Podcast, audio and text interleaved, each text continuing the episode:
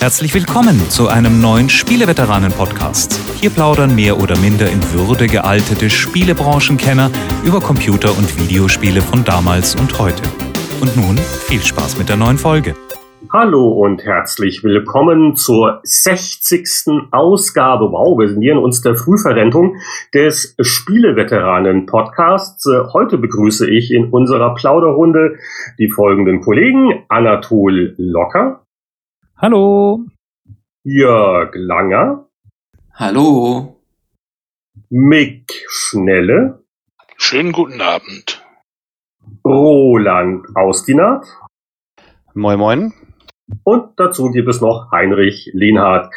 Ja, wir haben uns in einer ordentlichen Fünferbesetzung zusammengefunden. Irgendwie der, mit dem Stargast hat es nicht geklappt, aber es freut mich, dass äh, Anatol wieder mal dabei ist. Und äh, ich glaube, beim letzten Mal hast du entsch entschuldigt gefehlt. Urlaub. Ich glaube, ich habe zweimal entschuldigt gefehlt. Ah. Einmal so wegen Urlaub und einmal wegen Termin. Also bin aber noch da. Okay, also ab dem nächsten Mal muss aber ein Brief von den Eltern, ne? Sonst geht das nicht. Genau, genau. Ärztliches Attest.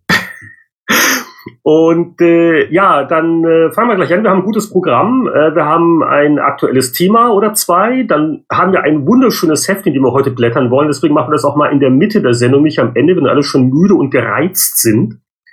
Und dann reden wir noch darüber, was wir so aktuell gespielt haben. Und es gibt sogar ein äh, Spiel des Monats, das, glaube ich, fast alle Teilnehmer dieser Runde gespielt haben. Wahnsinn. So, aktuelles Thema, da hat, äh, wer hatte was? Der Mick hat was vorgeschlagen. Ja, ich hatte das Thema Early Access vorgeschlagen.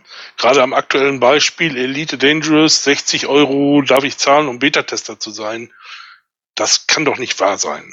Das heißt, du, du, du findest das nicht gut? Nö, überhaupt nicht. Also dafür Geld zu bezahlen, dafür will ich bezahlt werden oder aber zumindest umsonst rein. Also damals bei WoW, ja, wollten auch alle vorher rein, aber das kostete dann ja auch nichts. Aber ich zahle doch nicht 60 Euro dafür, dass ich diesen Leuten noch helfe, ein Spiel zu machen. Äh, Mick, wenn du Alpha-Bäcker gewesen wärst mit Premium-Zugang und so weiter, hättest du, glaube ich, 120 Euro gezahlt. Also was willst du? Das macht's nicht besser. Ich finde diese ganze Kickstarter-Bäckerei eh eine ziemlich fragwürdige Geschichte. Wer ein Spiel machen will, der soll sich gefälligst einen Kredit holen bei der Bank oder selber genug Geld haben, aber doch bitte nicht die Spieler anbetteln und die dürfen dann hinterher noch dafür bezahlen, dass sie bei denen Beta-Tester spielen. Ich meine, äh, VW gibt da auch nicht Alpha-Autos raus und sagt, na, gib uns mal 20.000 Euro, dann darfst du damit zweimal um den Berg fahren. naja, aber guck mal, Jörg hat nicht ganz unrecht, wenn er sagt, dass die Kickstarter-Finanzierer schon gesagt haben, wir zahlen halt 120 plus 200, 300 Dollar, Euro, Pfund und dürfen dann dafür in die Alphas und Betas schauen. Jetzt kommt halt der Mick und sagt, ich möchte es gerne umsonst spielen. Dann sagen die halt auch, hallo, dafür haben wir aber eigentlich Geld gezahlt, dass wir in die Beta reingucken dürfen. Also das ist schon ein hm, bisschen, ein bisschen anders, meiner Meinung nach. Ja, was glaubst du denn, Roland, wo, woher kommt denn die Motivation, auf Verdacht quasi so früh schon echt viel Geld hinzublättern, um zu gucken, ob in dem Fall David Braben es noch kann? Also ich hab's getan, vielleicht auch um Buße zu tun damals, dass ich meine Elite-Version vom Schulhof bekommen habe, damals vom C64. Ähm, ja, und auch gleichzeitig zu sagen, jawohl, das ist ein Spiel, der hat versucht, bei großen Publishern loszu, loszuschlagen oder anzu, anzupreisen. Das hat nicht hingehauen. Das unterstütze ich halt inzwischen, wo ich sage, nee, finde ich, finde ich gut und ähm, hat damals viel Spaß gemacht und, und das, das sehe ich schon. Ich muss sogar gestehen, ich spiele die Beta gar nicht, ich habe keine Zeit. Also die ganzen Beta-Mails, die ich dann bekomme von diversen Kickstartern, jetzt Beta von so und so spielen, jetzt die neue Beta von äh, Lord British spielen, Leute, keine Zeit. Aber ja, das, deswegen habe ich das, deswegen unterstütze ich sowas ich finde auch, dass da doch eine ganze Menge Magie verloren geht, weil ähm, wenn du ein Spiel wirklich ohne Bugs bekommst, ähm, macht's doch einfach mehr Spaß. Also mir geht's genauso wie wie Roland. Ich äh, habe auch irgendwie den Garriott gebackt und habe eigentlich gar keine Lust mir die ganzen Grafikfehler, die ganzen Clippingfehler, die ganzen Sachen, die nicht gehen, alle genau anzuschauen. Es ist sicher faszinierend für viele Leute, dem Programmieren über die Schulter zu schauen, aber mich persönlich würde das jetzt auch nicht reizen. Aber ich kann mir gut vorstellen, dass genügend Fans gibt, die sagen, wow, ich muss da unbedingt mit dabei sein und ich möchte da wirklich jede Sekunde mitnehmen. Also ich glaube, für Fans ist schon eine Sache, aber ich finde es drei dreist, da auch richtig viel Geld dafür zu verlangen. Nein, nein, da muss ich jetzt widersprechen. Also das Problem ist keins, weil es muss ja keiner. Das ist ja ähnlich, als wenn ich sagen würde, oh, da, äh, Porsche, die wollen so viel Geld für ihre Autos. Das ist böse, böse, böse. Naja, es wird ja keiner gezwungen, eins zu kaufen. Das ist ja hier genauso.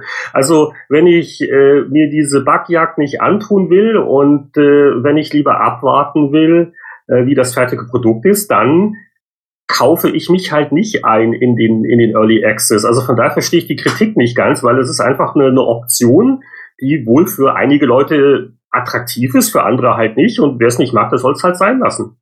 Ja, sie nehmen aber anderen Leuten, die zum Beispiel früher mal beruflich Beta getestet haben, ihren Job weg jetzt ganz ernsthaft, äh, die machen sich, sparen sich schon eine Menge Arbeit und nutzen ziemlich die Naivität unheimlich vieler Fans aus. Ich kann das nicht verstehen, wie jemand sagt, oh, da ist Richard Garriott, den gebe ich gleich mal 100 Dollar, der wird schon was Tolles machen. Das würden die auf der Straße nicht tun, wenn die Stadtwerke vorbeikämen.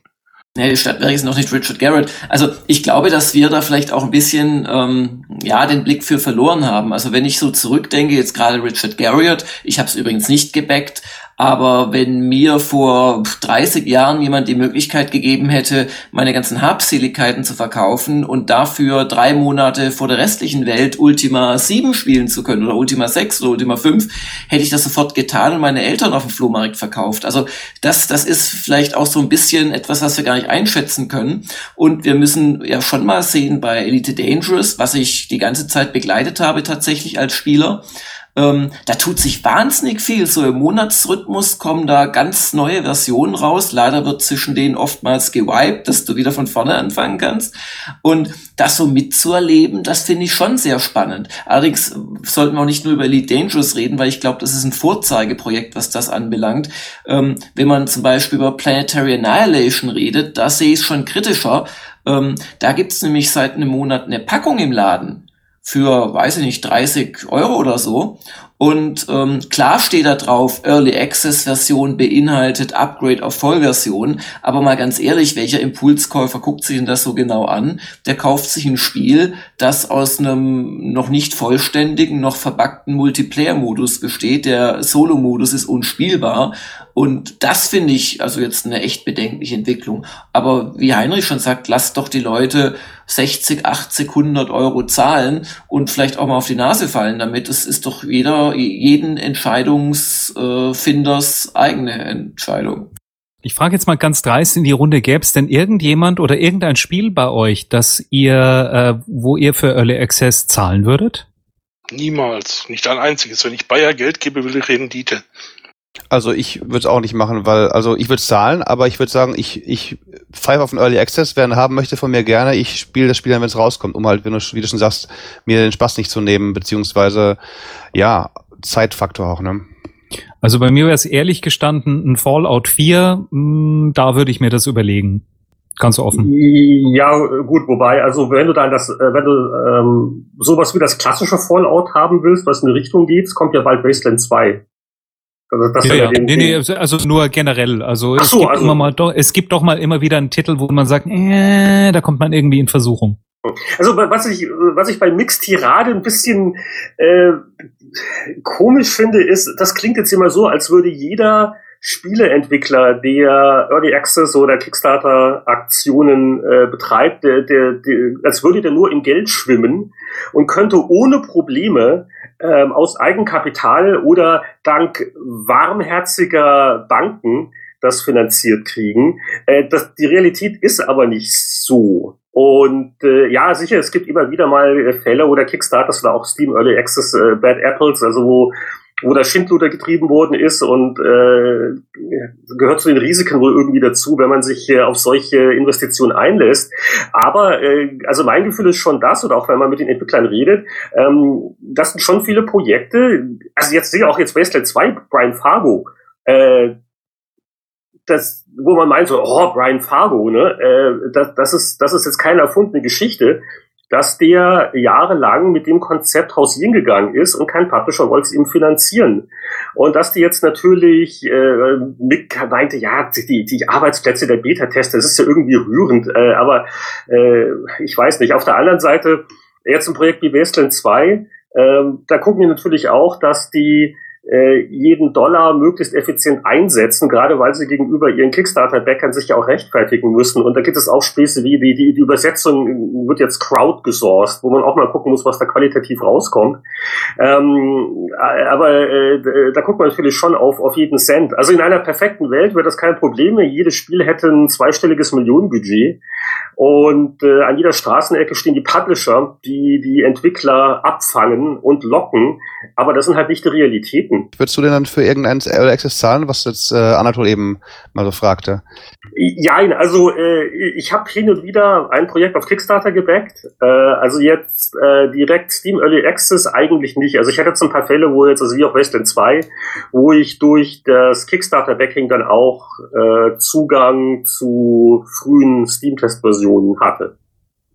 Heinrich, mir kommen jetzt wirklich die Tränen, weil so wie du das schilderst, äh, muss ich sofort ein Spendenkonto eröffnen, gemeinnützigerweise für Brian Fargo, ähm, Richard Garriott, mehrfache Multimillionäre, wenn du mich fragst. Ähm, mhm, richtig. Äh, oder auch, also ganz, ganz berühmt, Chris Roberts. Äh, also ich weiß nicht, oder auch, auch hier, ähm, was du vorhin meintest, von wegen, seit Jahren hat da der arme äh, David Braben versucht, sein Spiel unterzubringen. Das mag schon sein, aber der arme David Braben, der führt eine 300-Mann-Firma, der führt eines der größten unabhängigen Entwicklungsstudios auf der Welt und der finanziert auch Elite Dangerous zum größeren Teil Teil aus der, also nicht eigenen, sondern aus der Firmentasche.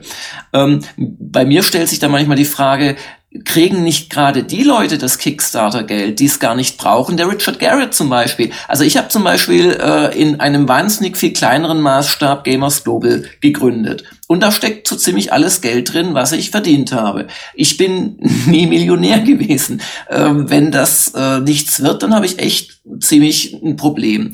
Der Garriott, der fliegt für Millionen zum in, in, in, ins Weltall, der könnte doch das sofort die komplette äh, äh, Finanzierung könne der doch sofort selbst zahlen.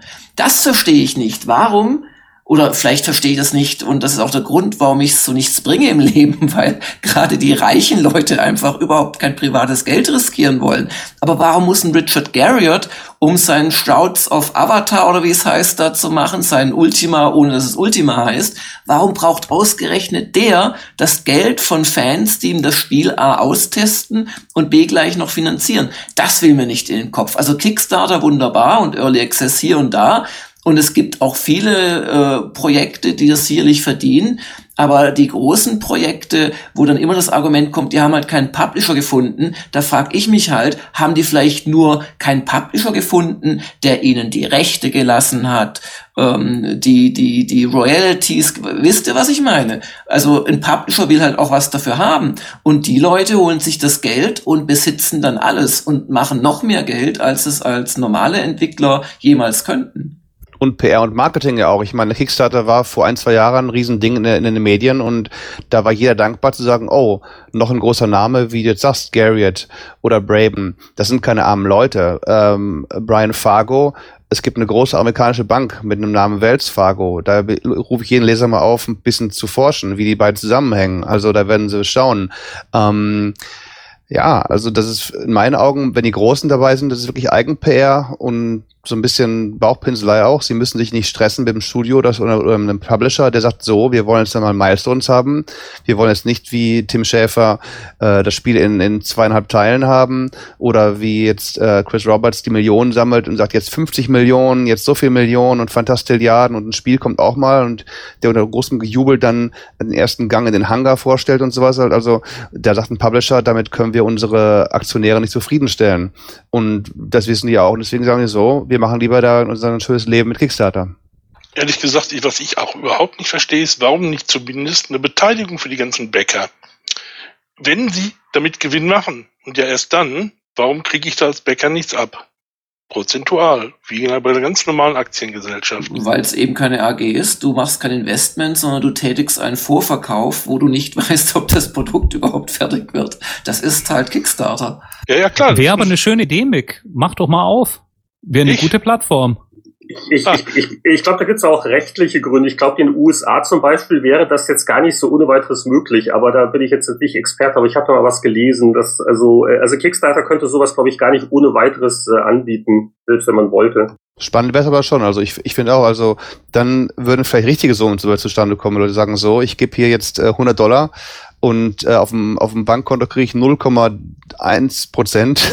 wenn ich halt dann äh, statt 100 Dollar 110 Dollar bekomme, ich immerhin schon 10 Prozent Rendite gemacht mit der ganzen Sache. Ne? Ich bin mir auch relativ sicher, es gibt solche Plattformen schon und sogar in Europa, aber die haben nicht die große Publicity und die, die Spieleprojekte. Schlag mich jetzt nicht. Aber äh, wir sind jetzt irgendwie bei der Diskussion etwas abgekommen. Jetzt, äh, jetzt haben wir uns doch sehr auf die Promis, die bösen Promis äh, ein, eingeschossen, die also da auf ihren Festgeldkonten sitzen und äh, da also trotzdem noch Geld wollen und das ist also, ah, also äh, Klassenkampf tobt links und rechts äh, im Podcast hast. Ähm, das, das ist aber doch nur ein kleiner Teil eigentlich. Also es, es, die Diskussion geht ja um Early Access Games und äh, wenn ich mir jetzt mal gerade mal bei Steam mal die Liste angucke, äh, da, da sind die meisten Sachen schon von äh, Anführungszeichen kleineren Studios oder wo halt nicht einer früher mal äh, gut Geld verdient hat und so weiter und so fort. Also zum Beispiel äh, aktuell auch in den Schlagzeilen, weil da eine Jeans-Marke äh, rechtliche Stressaktionen angekündigt hat, ist Diesel Stormers, so ein Run-and-Gun-Spiel. Ähm, deutsche Produktion Black Forest Games, die haben ja dieses Great Gianna-Spiel letztes Jahr oder vorletztes Jahr gemacht. Äh, da kann man doch jetzt keiner erzählen, dass die äh, nur mit den Fingern zu schnippen brauchen und die Millionenbeträge äh, trudeln bei denen einer. Das ist, das ist doch so ein gutes Beispiel für eine, ein kleines mittelständisches deutsches Studio, das durch Early Access äh, schon mal Umsätze machen kann, um äh, die Entwicklung abzuschließen und die, äh, die Arbeitsplätze zu sichern. Das ist schon richtig, aber bei diesen ganzen Early Access Brüdern, ich weiß nicht, ob ihr es mitbekommt, im Mai gab es eine, eine, eine Firma namens Killing Day Studios. Das war das erste die erste Early Access Nummer, die Steam runtergenommen hat.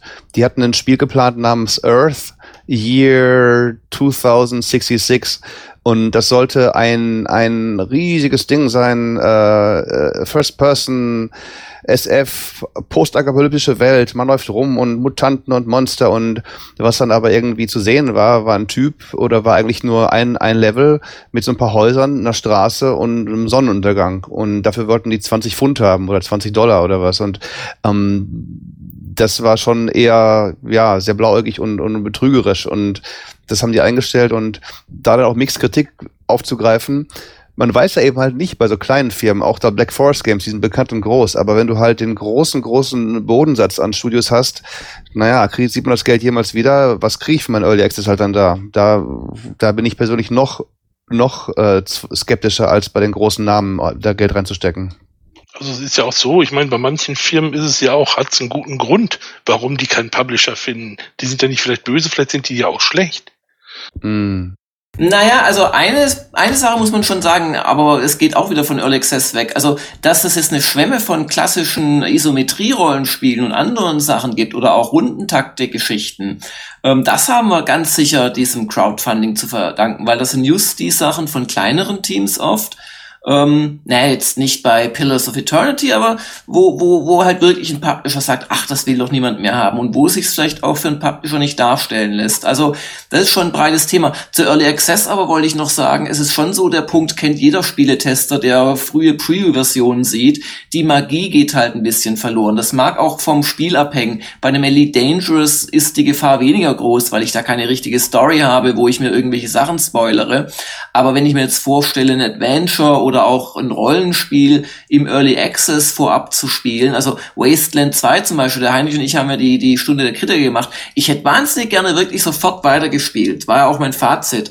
Aber wenn ich mir überlege, ich hätte dann weitergespielt, 10, 15 Stunden, irgendwann wäre das Ding vorbei gewesen. Und dann fange ich nochmal an, ein halbes Jahr später, wenn es dann fertig ist, und kenne trotz dieser großen Zufallskomponenten halt doch schon einen guten Teil vom Spiel ich glaube, Anatol hat ähnlich argumentiert, da geht doch ein Teil des Spielspaßes einfach flöten. Deswegen habe ich auch damals bei der WoW-Beta aufgehört. Bei Level 30 sage ich, okay, was mache ich eigentlich hier? Ich spiele schon ein Spiel mit allen, allen Dungeons und so, dass ich später sehr oft wieder spielen werde, um irgendwelche, irgendwelche Gegenstände mir zu holen. Da sage ich, nee, tut mir leid, ich, ich stoppe die Beta-Abenteuer in WoW.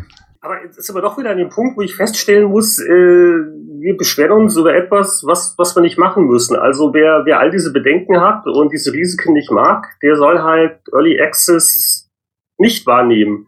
und nichts auf Kickstarter backen. Aber wie gesagt, also die Leute, die ausreichend Fans sind und die äh, mit dem Risiko leben können, für die ist doch eine schöne Option. Und ich finde, das ist eigentlich eine, eine schöne Bereicherung der, der Spielelandschaft, weil es halt äh, diese ganzen Alternativen jetzt gibt zum klassischen Publisher-Funding. Und äh, also gerade im PC-Bereich, ist noch gar nicht so lange her, da war der PC ja mal wieder totgesagt, aber dank Steam und dank dieser ganzen äh, Geschäftsmodelle und Kickstarter und Early Access äh, ist eigentlich die PC als Spieleplattform äh, vielfältiger und quirliger und äh, dynamischer denn je. Also was, was soll jetzt daran wirklich so übel sein? Es gibt trotzdem, was du jetzt sagst, wo du durchaus recht hast, es wird ja keiner gezwungen. Es gibt schon auch, glaube ich, Auswirkungen oder mögliche Auswirkungen auf quasi die Leute, die sich das Recht herausnehmen, ein Spiel auch heiß zu erwarten, aber eben nicht zu becken, sondern einfach zu warten, bis es fertig ist. Und zwar gibt es da zwei Punkte. Das eine ist, in vielen Spielen haben die Leute, die von Anfang an gebackt haben, handfeste Vorteile. Und da rede ich jetzt nicht davon, dass die irgendwelche, wie bei Elite Dangerous, äh, Add-on-Packs dann im Preis inklusive schon längst bezahlt haben, sondern ich rede eher von Sachen, dass die dann mit ausgebauten Figuren oder Goldvorteil oder irgendetwas starten. Bei Hearthstone zum Beispiel war es so, dass die Beta-Spieler einfach äh, so viel ich weiß, dass äh, den, den Gegenwert ihrer Karten, den sie zu einem bestimmten Zeitpunkt hatten, in Gold bekommen hatten und sich Ganz quasi genau. gleich wieder neue Packs kaufen konnten. Ein riesen Anfangsvorteil. Äh, und ein zweiter Punkt, den ich mir vorstellen kann, und auch da gibt es Beispiele für, mir fällt es nur kein konkretes ein in dieser Sekunde, dadurch, dass gerade kleinere Teams dann durch dieses Early Access auch gezwungen sind, Versionen zu stricken, die schon spielbar sind, und jeder weiß und jede Firma kann dir erzählen, was für eine Belastung es im Arbeitsprozess ist, für eine E3 zum Beispiel eine Demo-Version herzustellen. Das geht denen von der Entwicklungszeit ab, weil sie quasi aus einem im Fluss befindlichen Ding was rausschneiden müssen, was dann irgendwie spielbar ist. Und das kostet zusätzliche Zeit. Und es haben schon ein paar kleine äh, Kickstarter-gebackte Firmen gemerkt, dass sie quasi nicht so recht vorankommen, weil was passiert? Sie stricken dann eine Version, die veröffentlichen sie und dann gibt's natürlich Feedback zu dieser Version. Dann fangen sie quasi an, an dieser Version rumzudoktoren und äh, müssen praktisch parallel und, und das interne, die interne Version ist vielleicht sogar schon weiter und müssen da dann hin und her machen. Und das kann durchaus bedeuten, dass die Projekte sogar gefährdet werden dadurch oder zumindest, dass sie länger brauchen und darunter leiden dann durchaus auch Leute, die äh, nicht gebackt haben und wo du jetzt sagen wirst, Heinrich, na, es muss ja niemand backen. Wobei dem gegenüber natürlich steht, manche, habe ich ja gerade gesagt, manche Projekte wird es wahrscheinlich wirklich gar nicht geben ohne Kickstarter. Also es wiegt sich wahrscheinlich auf am Ende. Ich sehe da sogar noch eine, eine dritte Gefahr. Das sind zwei hervorragende Punkte übrigens. Ich gerade den zweiten finde, würde ich so sofort unterschreiben mit allen Stiften, deren ich habhaft werden könnte. Ähm, wenn das die großen Publisher merken, wenn ein EA sagt, oh, es gibt Interesse, wir können den Leuten äh, für 10 Dollar den ersten Zugang in FIFA 2015 ermöglichen oder in, in NHL oder, oder in Madden 2015 oder sowas halt. Ähm, ist natürlich noch alles Beta und ist buggy, aber ihr könnt schon die ersten sein und ihr könnt sehen, ähm, dann äh, Gnade uns Gott wirklich, was dann da noch rumkommen kann dabei. Ich meine, Destiny war jetzt kostenlos, die beiden Betas, aber auch da, wenn sich Activision überlegt, viereinhalb Millionen, die das Ding spielen, die Beta, hätten wir von jedem mal 10 Dollar gefordert, hätten wir 45 Millionen im Sack gehabt. Das halbe Marketingbudget für zehn Jahre. Also das sehe ich noch die richtige, die richtige, richtige, die richtige große Gefahr für den, für den normalen Spieler. Wenn das 10 Dollar gekostet hätte, hätten nicht 4 Millionen Leute mitgemacht. Also Vertu dich nicht. Die Halo-Macher, Bungie, das zieht immer noch ziemlich gut eigentlich. Sonst ja, wären es ja keine 400 Millionen gewesen. Dann, dann, dann, dann musst du auch abwägen, äh, was bedeutet das für das Image meines Studios und meiner Marke und die Community. Also da, also gerade in Zeiten von Social Media denke ich schon, dass äh, die Firmen da schon clever genug sind, um das zumindest abzuwägen, äh, nach dem Motto, okay, da habe ich jetzt ein bisschen Geld auf dem Konto, aber der, der Imageverlust und der Verlust an Goodwill äh, was bringt mir das? Äh, der, der, der, der Marketingwert, also jetzt gerade die Destiny Beta ist ein gutes Beispiel von einer sehr gepolischten Beta, Marketing-Beta. Ne? Ähm, was ist jetzt wirklich der Marketingwert davon? Im Sinne von, äh, da haben jetzt so und so viele Leute das gespielt, die jetzt begeistert ihren Kumpels davon erzählen. Ähm, das, das hat für mich einen höheren Wert, als wenn ich vielleicht jetzt ein paar Dollar mache, weil ich da für den Beta-Zugang Geld verlange. Aber ja, sicher theoretisch, sicher ist, äh, ist eine Idee, aber es gibt, es gibt Gründe, warum man das als äh, Spielepublisher dann doch eher nicht macht. Aber was man als Spielepublisher macht, ist was ganz was anderes. Nämlich Electronic Arts hat äh, bietet eine Flatrate an. Habt ihr ja alle mitbekommen. Jetzt seit zwei oder drei Tagen, also beim Zeitpunkt der Aufnahme.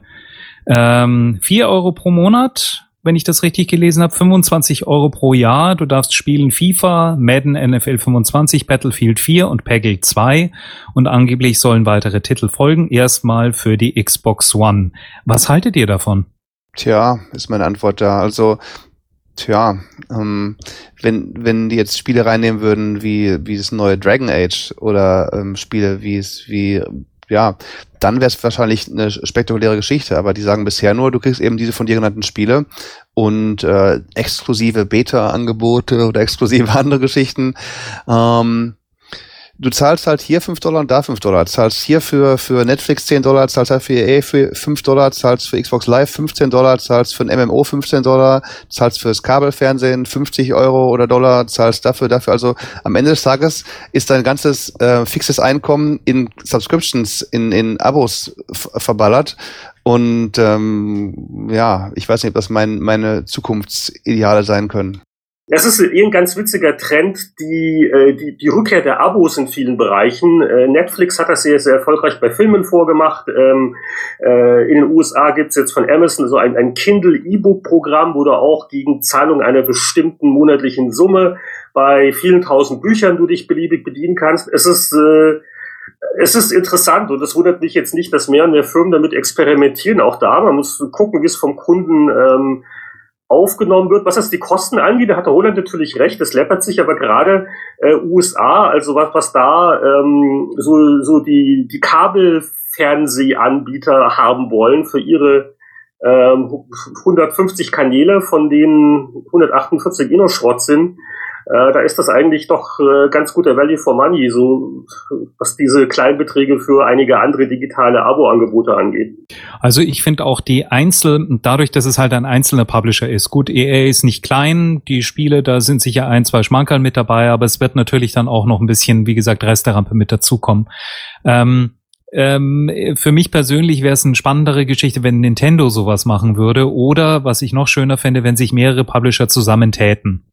Das heißt, du hast so vier oder fünf und machst damit. Ich glaube nur, dass es was fehlt, ist so ähm, das Geschäftsmodell eines iTunes-Shops oder ähnliches, ähm, dass das irgendjemand durchdrücken kann. Glaubt ihr, dass Steam die Chance hätte, so das neue iTunes in der Branche zu werden? Ist es das nicht schon?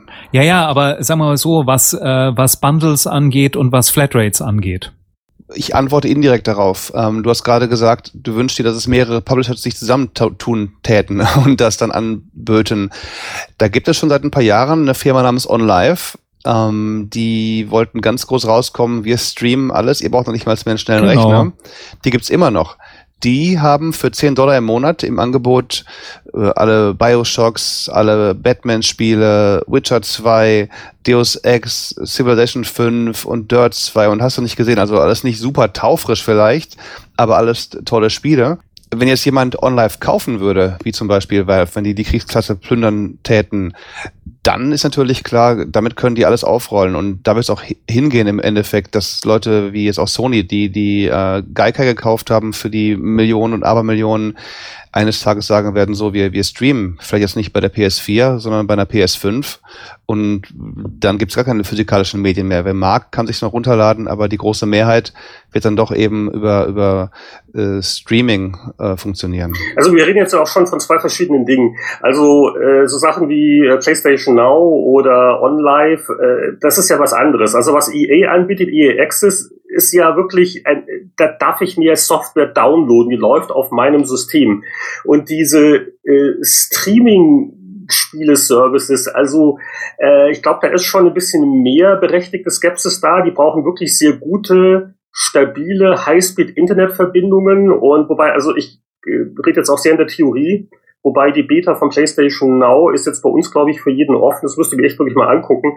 Aber das ist, glaube ich, schon, schon was anderes. Also da hätte ich auch noch ein bisschen Vorbehalte. Aber äh, Electronic Arts, da werden die Spiele ja nicht gestreamt. Also die, die, die Spiele, die sind zum, zum Download verfügbar. Und um das vielleicht noch abzuschließen, äh, wir hatten ja vorhin kurz das angesprochen im Rahmen von Early Access nach dem Motto, naja, warum soll ich ein großer Publisher extra Geld dafür verlangen. Naja gut, also ich glaube, das hat Electronic Arts auch vor. das wurde äh, doch auch angedeutet, dass äh, EA Access jetzt äh, sich jetzt bescheiden anfängt.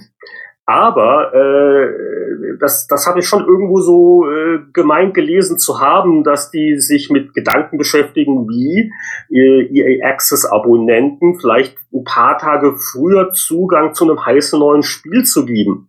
Und EA hat ja gerade im Sportbereich natürlich einige äh, Marken mit großer Fanbasis, also, äh, also gerade äh, nie zu unterschätzen, Madden in den USA oder FIFA im Rest der Welt. Ich glaube schon, dass da äh, einige Fans sehr versucht wären, äh, allein äh, deswegen so ein Abo abzuschließen, dass sie dann eine Woche vielleicht früher reinkommen. Das muss man gucken. Äh, ich finde, das ist eine, eine interessante Spielwiese und auch wenn da jetzt das, das Startangebot so ein bisschen begähnt wird, ähm, sollte man es abwarten. Ich finde prinzipiell ähm, jede Verbreiterung des äh, Produktangebots äh, klasse. Äh, Spiele für jeden Geldbeutel und für jeden Geschmack. Jetzt habe ich aber noch eine Brücke. Äh, ich kann mich jetzt nicht mal zurückhalten. Ich will jetzt im Heft blättern, weil vieles, was wir vorhin äh, kritisch angemerkt haben zum Thema Early Access und unfertige Spiele, das führt mich alles zu einer 20 Jahre alten PC Player Ausgabe. Äh, und zwar blättern wir heute in der Ausgabe 994. Äh, das ist ein, äh, eine schöne Periode gewesen. Da hatten wir nämlich schon, äh, also neben Schneider und Lehnhardt, wir hatten also illustre Autoren wie, wie Anatol Locker, ein junger Roland Austinat, ähm, rührte sich auch im Heft. Toni Schweiger hat immer wieder mal mitgemacht. Und ähm, wir, habe ich die Jungredakteure schon erwähnt? Ja, Langer und Stangl. Die hatten wir auch Jetzt schon. hast du sie ja. Jetzt habe ich sie, genau. Nicht zu vergessen. Also die waren schon fleißiger mitschreiben. Und äh, die 994 ist eine super Ausgabe. Also natürlich gab es ein klasse Spielethema, das Titelthema TIE Fighter, wo der Larry Holland äh, X-Wing wirklich perfektioniert hat und so wirklich so mit einer der Sternstunden der Weltraumsimulation. Aber es gab halt auch ein paar äh, skurrile Entwicklungen, die man vielleicht auch schon wieder vergessen hat. Und dazu gehört der Outpost-Skandal.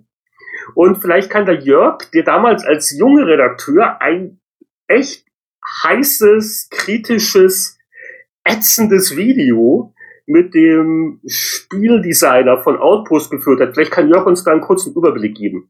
Ähm, also ich, ich äh, musste mir auch jetzt nochmal das Interview durchlesen, was es genau ging und bin etwas erschrocken, wie gemein ich zu dem Menschen war.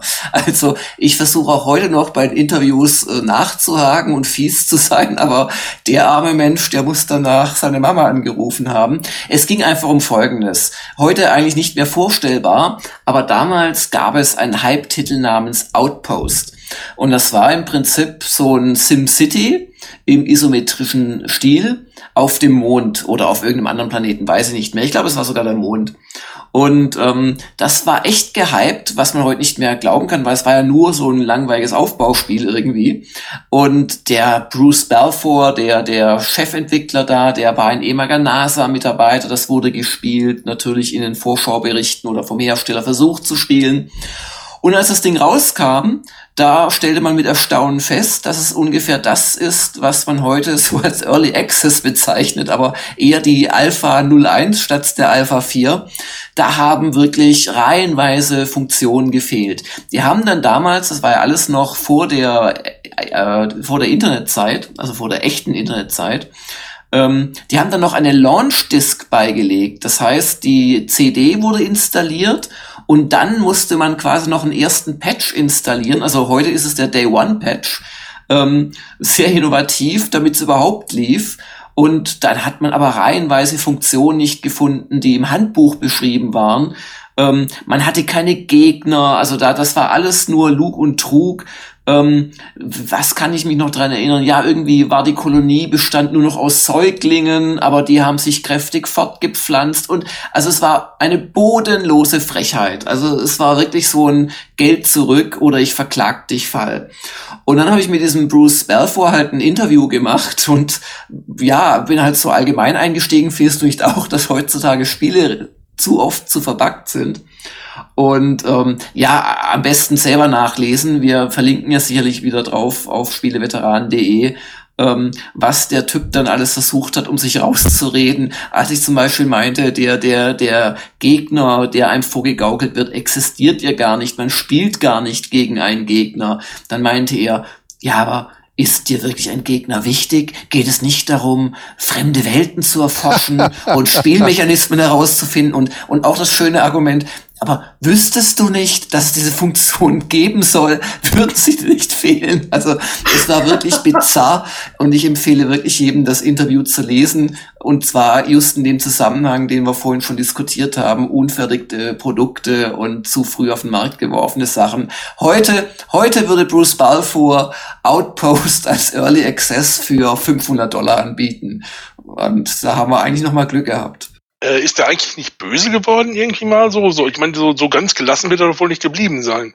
Also es, es gibt einen Punkt im Interview, der klingt der gereizt. Jetzt weiß ich nicht, ob sich Jörg noch an den Tonfall am Telefon erinnert. Das nicht mehr, aber ich weiß, wir haben äh, Interviews immer live oder, oder per Telefon geführt. Also es war kein, ähm, und ich mache das auch bis heute nicht, äh, weil es einfach nichts Gescheites bei rauskommt. Äh, es war kein E-Mail-Interview oder sowas. Also der hatte mich schon am Draht und musste quasi gute Stimme zum bösen Spiel machen. Der schreibt übrigens heute Science-Fiction-Romane. Da kann man zumindestens mal ähm, alles Mögliche ausprobieren, ohne dass man es coden muss. Ist doch schon mal was. das war vielleicht seine wirkliche Berufung. Also es gibt, es gibt eine Antwort im Interview, die ist also wunderbar patzig. Da merkt man, dass, dass Jörg ihn ausreichend genervt hat, weil Jörg immer wieder darauf zurückkommt, dass das Spiel eigentlich wenig Sinn und Zweck hat, weil es, es gibt halt wirklich keine Gegner. Es gibt zwar diese Rebellenfraktion, aber die macht ja eigentlich nichts. Und, ähm, äh, und dann wurde natürlich auch, auch gesprochen über die, die noch nicht fertige Upgrade-Discs, wo dann vielleicht einige der Features, die auch auf der Packung gezeigt werden, dass die dann vielleicht auch wirklich ins Spiel kommen. Und in dem Zusammenhang darf ich mal kurz zitieren, was der, der Booster geantwortet hat.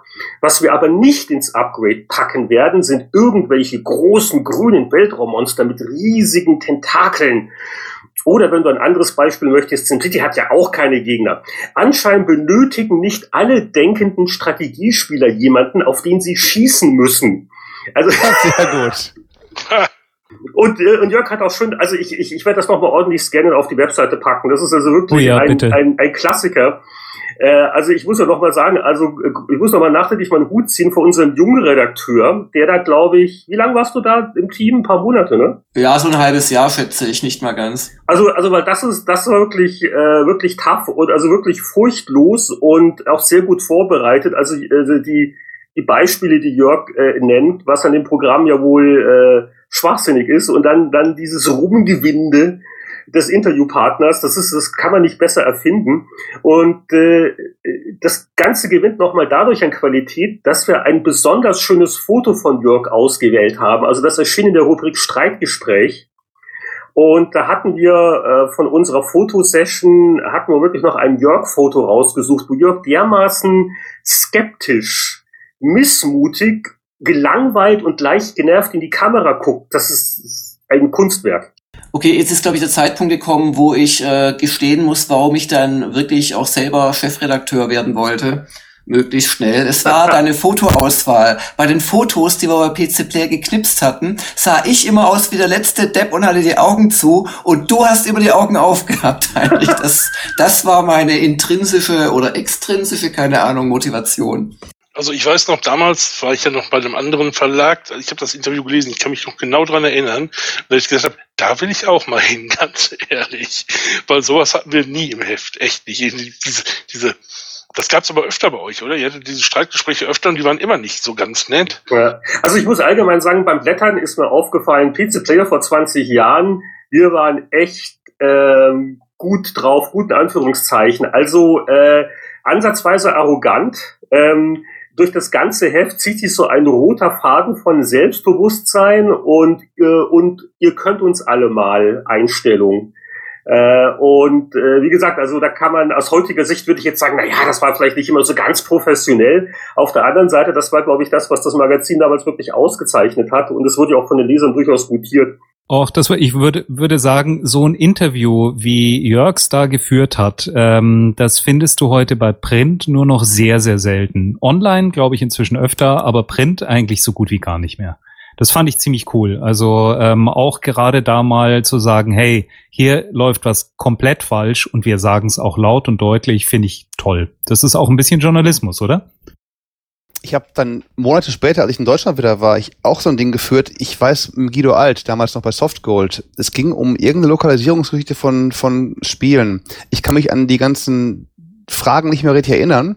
Ich weiß nur, dass der unheimlich patzig wurde daraufhin, als wir es dann ihm gezeigt haben. Er wollte es unbedingt mal sehen vorher halten, weil das kann man auch so nicht drucken und so. Wir haben, tut uns leid, ist aber schon aus, müssen wir jetzt so drucken und sind ja die Fragen richtig zitiert worden und deine Antworten, ja, ist ja alles schon richtig. Und da war er also auch nicht begeistert. Also diese Streitgespräche das war wirklich so auch äh, Anwalt des Lesers und, und wir fragen mal nach. Wir lassen uns nicht mit den üblichen Marketingantworten abspeisen. War für uns aber auch immer ganz angenehm, weil wir waren nie die Bösen. Wir sagten immer, ja, die Player ist noch schlimmer als wir. Das, das stimmt schon. Es ist ja auch dann irgendwann ist ja auch, also, also die, die PC Games ist ja irgendwann an der PC Player vorbeigezogen. Ich glaube, es gab mal so eins, ein bis zwei IVB-Quartale, wo wirklich das meistverkaufte Heft auch war in Deutschland. Aber äh, klar, also dieser äh, Mangel an Industriefreundlichkeit, der hatte schon Nachteile. Ähm, also da, da, da hat man natürlich als Publisher, also wenn man wirklich die Wahl hatte, dann vielleicht lieber eher mit dem äh, anderen Magazin was gemacht, das in Anführungszeichen halt professioneller war und äh, das einen nicht vorher schon äh, dreimal irgendwie geärgert hat. Also, also die, die Kehrseite. Also wie man es macht, ist es richtig oder falsch, aber ähm, Wobei ich sagen muss, also ich, ich versuche auch heute noch, wenn es sich anbietet, fiese Interviews zu führen, und zwar auch nach dem Motto, je wichtiger der Mensch, desto fieser. Ähm, und also zum Beispiel, ich möchte jetzt keine Namen nennen, aber es gibt schon einen großen Plattformbetreiber, da habe ich schon einige der, der wirklich auch weltweit wichtigen Leute gegrillt und der findet das gut, der freut sich, wenn, wenn, also solange es da nicht, also irgendwie dann halt wirklich fies gibt. Es gibt ja auch Leute, die sich einfach nur irgendwie verbeißen und, und dann auch beleidigend vielleicht werden. Aber die finden das ganz gut, wenn ihre Superhelden da auch mal gefordert werden. Also das, also das ist auch heute noch möglich, so gesagt. Das ist natürlich äh, alles anders. Also heutzutage Social Media, äh, jeder kann mal einen Tweet schicken oder so, auch der raue Ton in vielen Online-Foren. Äh, das war natürlich vor 20 Jahren eine etwas andere Landschaft, wo äh, die, die Entwickler oder die Spieleanbieter es jetzt auch jetzt nicht so oft gehört haben. Äh, da ist natürlich, äh, heute wird halt viel mehr direkt mit dem Kunden kommuniziert. Ähm, und äh, von daher ist es vielleicht die, die Wichtigkeit der Presse jetzt in dem Bereich, ich, ich weiß nicht. Also da kann man jetzt äh, lange noch philosophieren. Aber auf jeden Fall äh, damals die Streitgespräch-Rubrik, den PC-Player, das war schon ganz amüsante Geschichte. Naja, und vielleicht noch, noch ein letztes zur Outpost. Ähm, äh, ich glaube, wir waren auch deswegen so erpicht darauf, äh, das Streitgespräch zu haben, weil in der vorherigen Ausgabe war das unser Titelthema. Da hatten wir eine Preview-Version und wo es dann hieß, ah, und das kommt doch ins Spiel, das kommt doch ins Spiel und doch, auch ja, das hat ja Potenzial, ist ja ganz nett und super VGA-Grafik, 640 x 480, also damals, ne, nur vom Feinsten. Und die Artwork war hübsch. Und da dachten wir uns, naja, Sierra kann ja nicht so schlecht werden. Und ja, und einen Monat später kam die Testversion, also auch in der Ausgabe 994 ist der Test, glaube 55 äh, Prozentpunkte als Wertung, also ziemlich schlecht. Und äh, da hatten wir, glaube ich, auch das Gefühl, dass wir so ein bisschen äh, gegenüber unseren Lesern in der Pflicht stehen, nach dem Motto, Moment mal, ein, eine Ausgabe vorher macht er dann eine Titelstory und dann ist das Spiel aber äh, so ein halbfertiger Murks. Was ist denn da passiert? Also das war, glaube ich, noch ein Faktor, äh, wo wir uns selber ein bisschen geärgert haben und so versucht haben, das ein bisschen wieder gut zu machen oder zu, zu hinterfragen, zu erklären. Jörg, ich habe dir damals sogar noch eine E-Mail geschickt, das weiß ich noch, aus, aus Long Beach. Ähm, es gab ein schräges Angebot. In den USA wurde Outpost sehr, sehr gehypt. Und meine Telefonfirma hat gesagt, so, wir bieten Ihnen ein neues Angebot an. Und wenn Sie das wählen, bekommen Sie dazu ein Sierra-Spiel nach Wahl und da war Outpost dabei. Und da habe ich gemeldet, was meinst du? Und dann sagst du, das, ja, auf jeden Fall Outpost nehmen. Hier sieht hier VGA und tralala und, und, und großes Ding halt, das ganz große werden richtig gut. Ich habe also noch zu Hause irgendwo im, im Keller eine Outpost-Schachtel äh, stehen. Das, das tut mir aufrichtig leid. Das war dann offensichtlich nach der Preview, aber vor dem Test, oder? ja, auf jeden Fall, auf jeden Fall. Aber ich, ich musste dann schmunzeln. Ich meine, Outpost, ich habe auch nie installiert, muss ich dazu sagen, dann nach dem oh Test. Ich habe es nie installiert. Du, das ist inzwischen sicher eine, eine Ebay-Kostbarkeit, also gut aufheben. Ich muss aber noch sagen, Heinrich, eins noch, wo du eben sagst, mit, mit den ganzen PC-Games freundlicher und wir unfreundlicher. PC-Player war aber nie bösartig dabei. Wir waren also immer noch äh, so mit, mit Augenzwinkern. Also Motto, Zitat von dir im, im Wahlspiel da 1990, schreibst du, die laienhafte Technik ist deprimierender als ein Sharping-Interview. Das ist also nett, noch gesagt, Technik ist mies, aber Sharping-Interview wird dann ein bisschen Schmunzel dabei oder sowas. Also es war nie wirklich so eine, eine, eine reine, wir hauen drauf, weil es uns Spaß macht, Nummer eigentlich.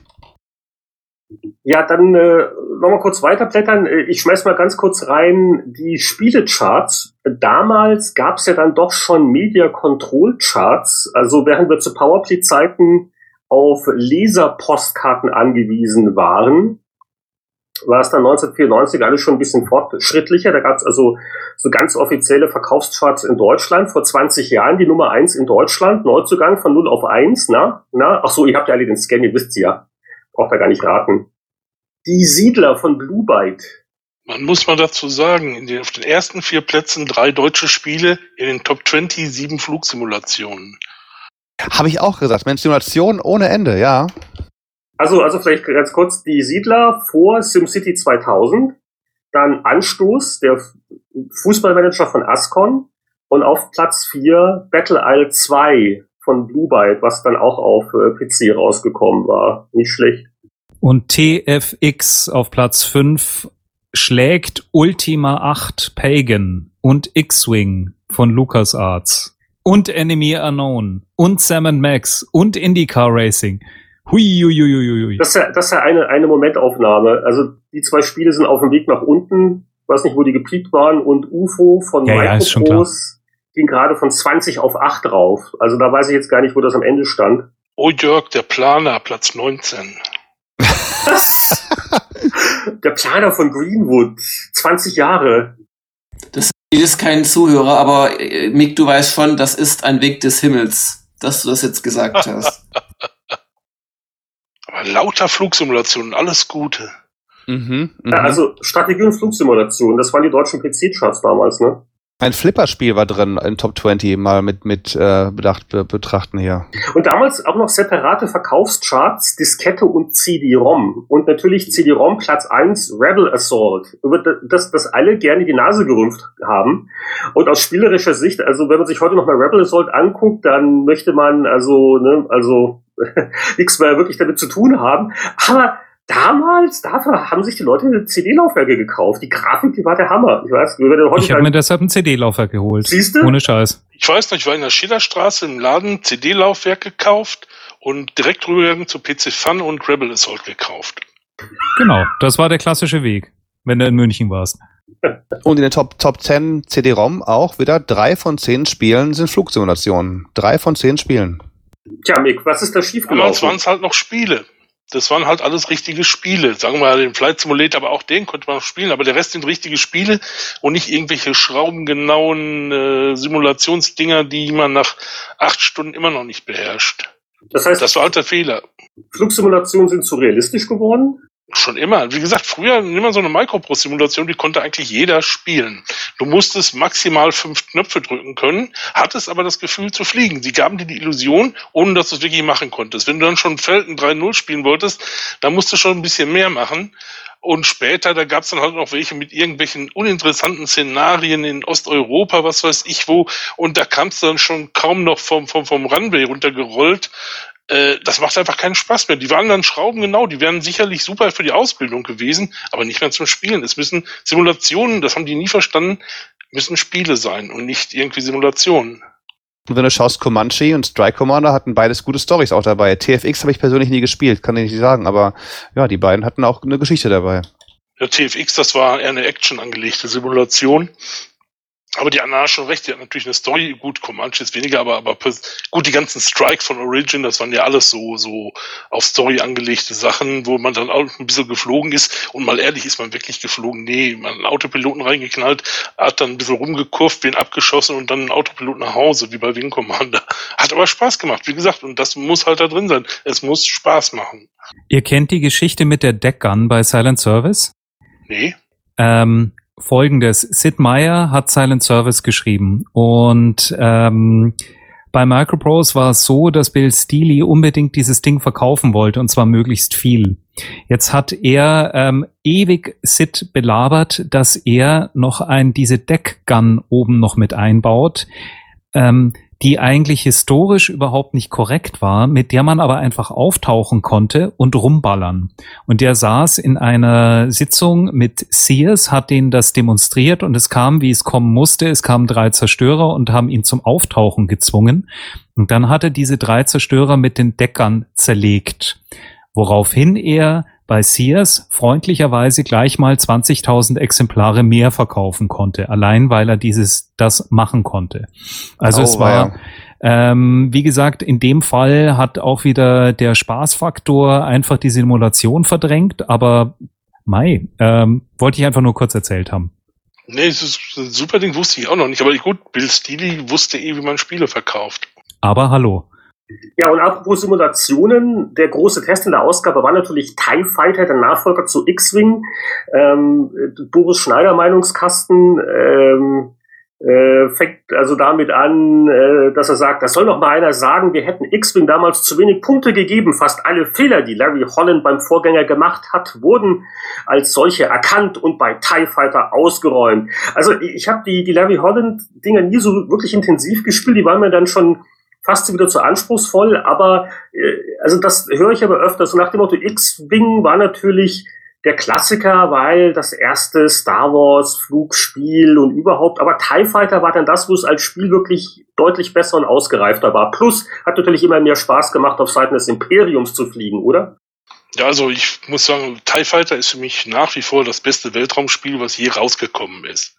Weil das stimmt einfach alles. Das war perfekt. Das war äh, äh, perfekt in der Steuerung, perfekt vom Schwierigkeitsgrad, wie man es halt haben wollte. Äh, und du kannst, hast tatsächlich das Star Wars-Feeling da drin. All, stimmt schon, all die Ecken und Kanten, die der Vorgänger hatte, waren hier weg. Besser ging's kaum. X-Wing Alliance? Nee. Das war mit zu Multiplayers. Äh, nee, Quatsch, das ist das andere, du meinst jetzt links. Alliance. Nee, Alliance fand ich dann schon wieder zu langweilig das, das war so, so da, da fehlte so, so, so, das habe ich halb gespielt und hatte danach irgendwie keine Lust mehr. Hm. Also TIE Fighter, wie gesagt, würde ich heute, ich würde noch mal spielen, wenn ich noch einen Joystick hätte, den ich an meinen Rechner anschließen könnte. Und Alliance, nee, also wie gesagt, Alliance war so auch so, so am Anfang so, so, so langsam, so bis das mal in die Pötte kam. Das war so. Hm. Ich habe das gar nicht mehr auf dem Schirm. Ich habe es gespielt, aber bei mir ist das komplett weg. Spannenderweise ist noch nicht mal TIE Fighter das beste Spiel des Monats gewesen. Es war nur Nummer 4. Auf dem dritten Platz war Indie Car Circuits mit 87 Punkten. Auf Nummer 2 war Theme Park CD mit 88 Punkten. Und auf Nummer 1, das wahrscheinlich Heinrich sehr gefreut hat, NHL 95 mit 90 Punkten. Ja, gut. Wobei Total überbewertet. Ich weiß, wer es getestet hat. Ja gut, äh, da hatte sich ja, äh, sagen wir es mal so, teilweise hatten wir ja auch nochmal CD-Versionen getestet. Also Theme Park war jetzt nicht neu in dem Sinn und NHL 95 war ja eine äh, sehr wenig äh, veränderte Upgrade-Version des NHL-Hockeys vom Vorjahr, was damals wirklich also als PC-Sportspiel sensationell war. Und also die Wertung ist heute, heute noch gerechtfertigt. Die also NHL 95 war das zweite von den Sprite-Hockeys für PC. Und ich glaube, das war's auch schon. Denn ab dem nächsten Jahr ging es dann mit 3D los. Und so in den ersten Jahren waren ja die 3D-Sportspiele ja nicht ganz so toll. Also ich glaube, das ist mit ein Grund, warum diese äh, 94, 95 Version von, von EA, als das noch alles Sprite-basiert waren, warum die heute noch unter äh, Sportspielkennern einen besonders guten Ruf genießen eigentlich witzig, wenn man heute mal schimpft, es gibt nur Nachfolger und es gibt nur große Franchises. Unsere fünf besten Spiele waren auch alles Nachfolger eigentlich. Dann Battle Isle Scenery City war der fünf beste mit 85. TIE Fighter war der Nachfolger von X-Wing. IndyCar Circuits waren eigentlich neue Kurse für IndyCar Racing. Theme Park CD die CD-Version und 95 hast du gerade gesagt. Also richtig originäres Spiel war eigentlich von diesen ganzen Sachen keins, ne? Das verschlägt ihm die Sprache. Ähm, nee, ich, ich, ich blätter gerade noch weiter. Was hatten wir sonst noch vor 20 Jahren? Also vielleicht ganz, ganz kurz. Es gab auch damals natürlich schon die äh, mit 18 Prozentpunkten niedrig bewerteten Filmadaptionen Last Action Hero. Es war also ein Schwarzenegger-Comeback-Film. Und da kam also ein Jahr nach dem Kinostart ein Psychnosis-Spiel raus und das, äh, also ich kann mich da jetzt wirklich nicht mehr gut dran erinnern. Ich habe jetzt auch mir den Test nochmal angeguckt. Also äh, Ich finde, mit der BU Dumpfbacken-Parade ist eigentlich schon alles gesagt. Geht to the chopper. Äh, Warum es auch immer großen Spaß macht, in alten PC-Players zu blättern, ist, vor 20 Jahren, das war ja noch die Wild-West-Zeit des PC-Gamings, als ja eigentlich nichts lief. Äh, so sehr man auch heutzutage gerne über neue Windows-Versionen oder mal äh, irgendein äh, ein Update äh, meckert. Ich meine, damals war es ja wirklich wild. Ähm, wir hatten, das hat der Toni, glaube ich, damals gemacht, diese wunderbare Rubrik Techniktreff. Äh, Leser schreiben Briefe mit, mit ihren äh, Technikproblemen und, und also so, so Kummerkasten halt und wir antworten drauf. Und es gibt eigentlich einen wunderbaren Schnappschuss von den Problemen, die damals uns alle bewegt haben oder viele bewegt haben, nämlich Techniktreff Classics. Da haben wir also nochmal kurze Antworten auf die Fragen wiederholt, die wir immer wieder erhalten haben. Und äh, äh, also was, was hat den Spieler vor 20 Jahren verstört? Äh, Problem nach Installation von Soundkarte, CD-ROM oder anderer Hardware reicht das RAM nicht mehr für ein bestimmtes Programm. Lösung, starten Sie das Programm MemMaker von der S-DOS 6 oder besorgen Sie sich einen professionellen RAM-Manager wie Quem oder 386 Max. Ich meine, professionelle RAM-Manager, ich bitte, bitte dich. Problem, ich kann keine super VGA-Spiele starten. Sie brauchen einen VESA-Treiber. Dieses Programm müssen Sie vor dem Spiel starten. Ein solcher Treiber liegt hier Grafikkarte bei, ansonsten fragen Sie Ihren Händler. Meine Güte. Das, das ist auch ein gutes Problem. Soundkarte knackt ständig, unüberhörbares Rauschen, Surren und Zischen. Das ist eigentlich das, was wir bei jeder unserer Podcast-Aufnahmen hier immer noch als Retro-Beitrag liefern. Wie kann ich meinen PC auf Local Bus aufrüsten? Wahnsinn. Eine Sache für den Fachmann, eindeutig. Ja, ist schon ein bisschen wahnsinnig, oder? Was ich aber 20 Jahre später sagen muss, wenn ich mir das Layout angucke, also ähm, das würde heute noch funktionieren. PC Player ist eigentlich auch die Tests gerade so halt. Viel Weiß dabei, nicht zu viel Chaos, die Bilder schön, schön groß. Vielleicht gut, der Technikkasten ist ein bisschen zu historisch im Rahmen drumherum, aber eigentlich das ganze Heft könnte ich noch heute so am Kiosk sehen, von der, von der, von dem Layout her. Ja, wenn du, wenn du irgendeinen gütigen Verleger kennst, der äh, Geld investieren will, immer her damit. Du weißt, was ich meine, aber also ich meine wirklich, das Ding, die sieht, sieht nicht alt, ist nicht gealtert. Manche Hefte altern ja stark, wenn du so ASM denkst, so hellblaue Schrift auf weißem Hintergrund und so, aber ähm, das ist relativ, relativ äh, gut gealtert. Was mir echt gerade Spaß macht, sind die diese ganzen ähm, Seitgeschichten, die jetzt nicht zwingend was mit Spielen zu tun haben, aber ähm, doch sagen wir mal sich so in dem äh, in der Experimentierwelt um die Spiele herum bewegen. Also da war ein Test, ich habe damals zu der Zeit bei der TV Movie eigentlich gearbeitet und hatte abends dann noch ein bisschen Zeit, mir das ein oder andere Spiel nochmal anzuschauen. Ich kann mich noch dran erinnern, dass von dir, Heinrich, ein größeres Päckchen ankam. Da war ein Golfschläger drin, ein virtueller und so ein kleiner, kleines Kästchen mit Fotozellen drin und da konntest du dann äh, Link 386 Pro damit irgendwie steuern. Das hat einen riesen Spaß gemacht, das auszutesten. Da gab es dann noch einen Bericht mit drin. Der, der, der, der, der Golfschläger war der virtuell oder echt? Das war ein echter Golfschläger. Der Ah, war, okay. ähm, der war so ein bisschen wie so ein ausfahrbarer Schirm. Also stellt euch so einen Knirps vor, der allerdings nur dann in die Hälfte aufgeht und der Schirm selber öffnet sich nicht. Das heißt, es hatte eine sehr schwere Kante unten, war viel kürzer als das Ding und da waren halt dann, also also normaler Golfschläger und da war eben das Ding dran. Lustig ist auch, dass wir das nie fotografiert haben, sondern immer nur den Golfer beim Schwingen selber. Also ähm, ja. Dann ähm, hat der Kollege Boris einen schönen Artikel geschrieben über ähm, Musiker-CD-ROM und zwar hat Prince ähm, eine Prince Interactive herausgebracht. 120 Mark für 486er mit 8 Megabyte ROM. Und du konntest dort Karten sortieren, was ich hier sehe, im Musikstudio kleine markante Stücke anspielen, wie My Name is Prince von 1992 und andere Geschichten. Und dann, was, äh, was mir wirklich noch viel Spaß gemacht hat, da kann ich mich noch dran erinnern, da habe ich nämlich extra, bin ich extra nochmal zur, zur Trocholski-Sammlung gegangen und habe mir da noch Anregungen geholt. Ähm, die Qual der Wahl, Politik verstehen und erleben von Markt und Technik Buchverlag. Was ist Politik? Bizarre Anwendungen. Anwendungen, bizarre genau. Anwendungen. Habe ich sehr geliebt. Ich darf euch ganz kurz den ersten Absatz vorlesen. Was ist Politik? Vier Leute stehen vor einem Glas Bier. Sie sind von Beruf Politiker.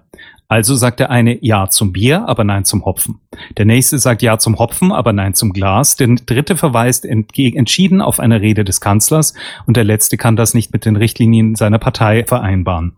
Dann erhöhen sie einstimmig ihre Diäten um 122,7 Prozent. Das ist ihr Beruf, das nennt man Politik, das wird in Deutschland hoch geschätzt. Großartig. Sowas hat einfach Spaß gemacht zu schreiben. Das war echt eine, eine Riesennummer, kann ich mich dran erinnern. Das Spiel war so scheiße. Aber gerade dann, wenn du so in der völligen Verzweiflung bist, ich glaube, dann gelingen einem immer die besten Texte.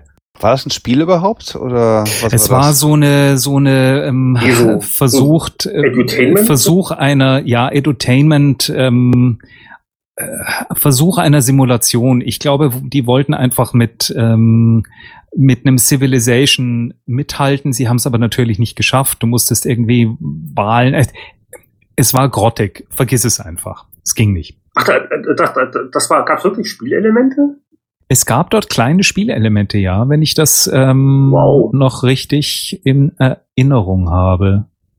Aber ich glaube, es ist gut, dass es in der Rubrik bizarre Anwendungen äh, steht. Falls es einer noch irgendwie zu Hause hat, mö möge er es doch bitte fotografieren, nochmal austesten und äh, vielleicht einen netten kleinen Kommentar bei uns auf spieleveteranen.de schreiben. Das wäre super. Da ist ein Parteiloser unter lauter Sozis im Freien Senat der Hansestadt Hamburg. Und Gell? als Zweiparteilose. Ich bin entsetzt. So ist das in Hamburg. Und die Republikaner gab's noch, meine Güte. Ja, ja. Ja, dann schließen wir das Blättern doch ab. Äh, vielleicht äh, passenderweise mit einem äh, Zitat von der aus der Rubrik Finale. Da wurden ja gerne so äh, Scherzbeiträge gesammelt, unfreiwillig komische Übersetzungen von Anleitungen und äh, Druckfehler und äh, andere satirische Meisterleistungen. Der Witz des Monats vor 20 Jahren. Frage, wie viele Programmierer braucht man, um eine Glühbirne auszutauschen? Antwort, gar keine. Das ist nämlich ein Hardware-Problem. Da da. da, da, da. So, dann fragen wir uns natürlich noch, was wurde zuletzt gespielt, nachdem wir hier also jetzt hier mit feuchten Augen die 20 Jahre alte PC-Player wieder weggekramt haben. Ähm, äh, ich gucke mal so unauffällig auf die Uhr. Wir wollen auch noch ein bisschen ausführlich diskutieren über unser Spiel des Monats. Also vielleicht mal die sonstigen Spiele. Ähm, das geht auch bei mir ganz schnell, weil ich habe also außer dem Spiel des Monats und äh, nochmal der Destiny Beta und nochmal Hearthstone ähm, also nichts jetzt wirklich äh, ausführlich gespielt, an das ich mich jetzt noch gut erinnern könnte. Was habt ihr denn noch so für Titel, die ihr in die Runde werfen wollt? Ähm, dann fange ich einfach mal als Mensch mit A ähm, an. Ich habe ähm, hab ein bisschen was nachzuholen, weil ich, wie gesagt, zwei Spieleveteranen-Podcasts nicht mit dabei war. Ich habe ähm, XCOM auf dem iPad im Urlaub gespielt wie ein Wahnsinniger und habe wirklich noch mal Spaß gehabt. Es ist nach wie vor ein schönes Spiel. Mario Kart mit der Familie, das äh, Mario Kart 8 macht echt einen rasenden Spaß und äh, wirklich auch allen ähm, auch ein schönes Spiel. Wolfenstein habe ich durch und war angetan. Es hat mir wirklich viel, viel Laune gemacht. Ähm, klar, ist ein ganz klassischer Shooter, aber es ist so echt jetzt mal ein Schritt in Richtung Next Generation. Ähm, fand ich gut. Ähm, Last of Us Remastered bin ich gerade dran. Und bei finde ich jetzt die erste Stunde ist ähm, wirklich exakt so gut wie, ähm, wie beim letzten. Ähm, habt jemand von euch Valiant Hearts gespielt? Weil das ist bei mir auch ganz weit oben auf der Wunschliste. Das wollte ich mir noch mal holen. Das fand ich äh, auch ein spannendes Ding. Ganz, ganz kurz habe ich es gespielt. Und? Ja, es ist faszinierend, wie ein sehr ernstes Thema doch recht gut verkauft wird. Also am Anfang denkt man das, also äh, Valiant Hearts geht es ja um den Ersten Weltkrieg. So ein quasi Adventure, Action-Adventure, Casual, Minispielsammlung vor ernstem Hintergrund. Am Anfang hat man so das Gefühl, dass die Deutschen doch sehr aus der Klischeedose kommen, aber das bessert sich dann im Laufe des Spiels. Aber es ist spielerisch schon so, schon so ein bisschen basic. Also okay. wenn dir, wenn dir Szenario und Geschichte wichtiger sind als äh, Spieldesign oder Spielmechanik, dann ist es auf jeden Fall ein guter Griff. Okay, danke für den Tipp. Ist gut.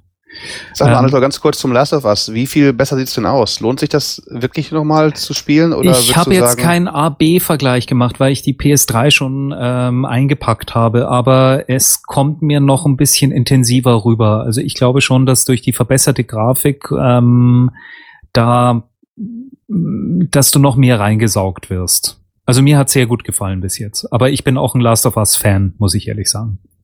Ähm, ich habe noch ein Spiel, das mit zwei Farben auskommt und trotzdem einen Riesenspaß macht. Ähm, ein iPad-iPhone-Spiel, Piano Tiles heißt das Ding sind vier Reihen, die so klacksmäßig nach unten scrollen und du musst immer auf die schwarzen Tasten drücken.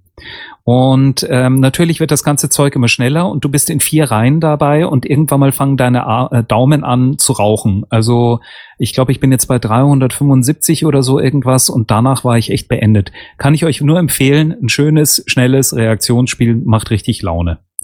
Das war's von meiner Seite. J wie Jörg. Ähm, ja, ich habe sehr viel gespielt. Ähm, hm, aber ich darf ja nichts erzählen, wegen Zeitmangel und so. Ja, naja, also der andere hat ja auch ein bisschen was erzählt, aber wenn du jetzt zu jedem Spiel so viel erzählst, dann sind wir bei, durchbrechen wir die Zwei-Stunden-Schallmauer beim, beim ersten, beim zum ersten Mal. Beschränk dich doch auf. Ja, dann beschränke ich mich einfach auf, auf ganz wenige. Ähm, ich habe, äh, wie gesagt, Elite Dangerous gespielt.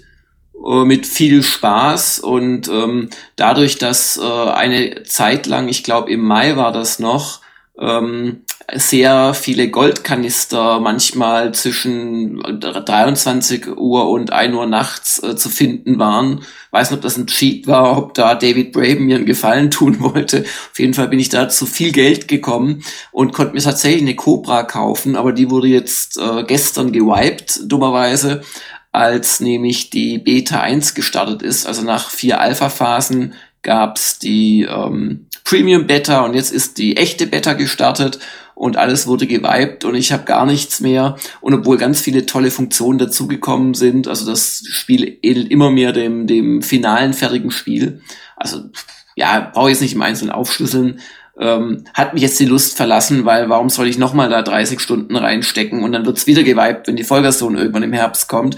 Aber das habe ich wirklich lang und gut gespielt.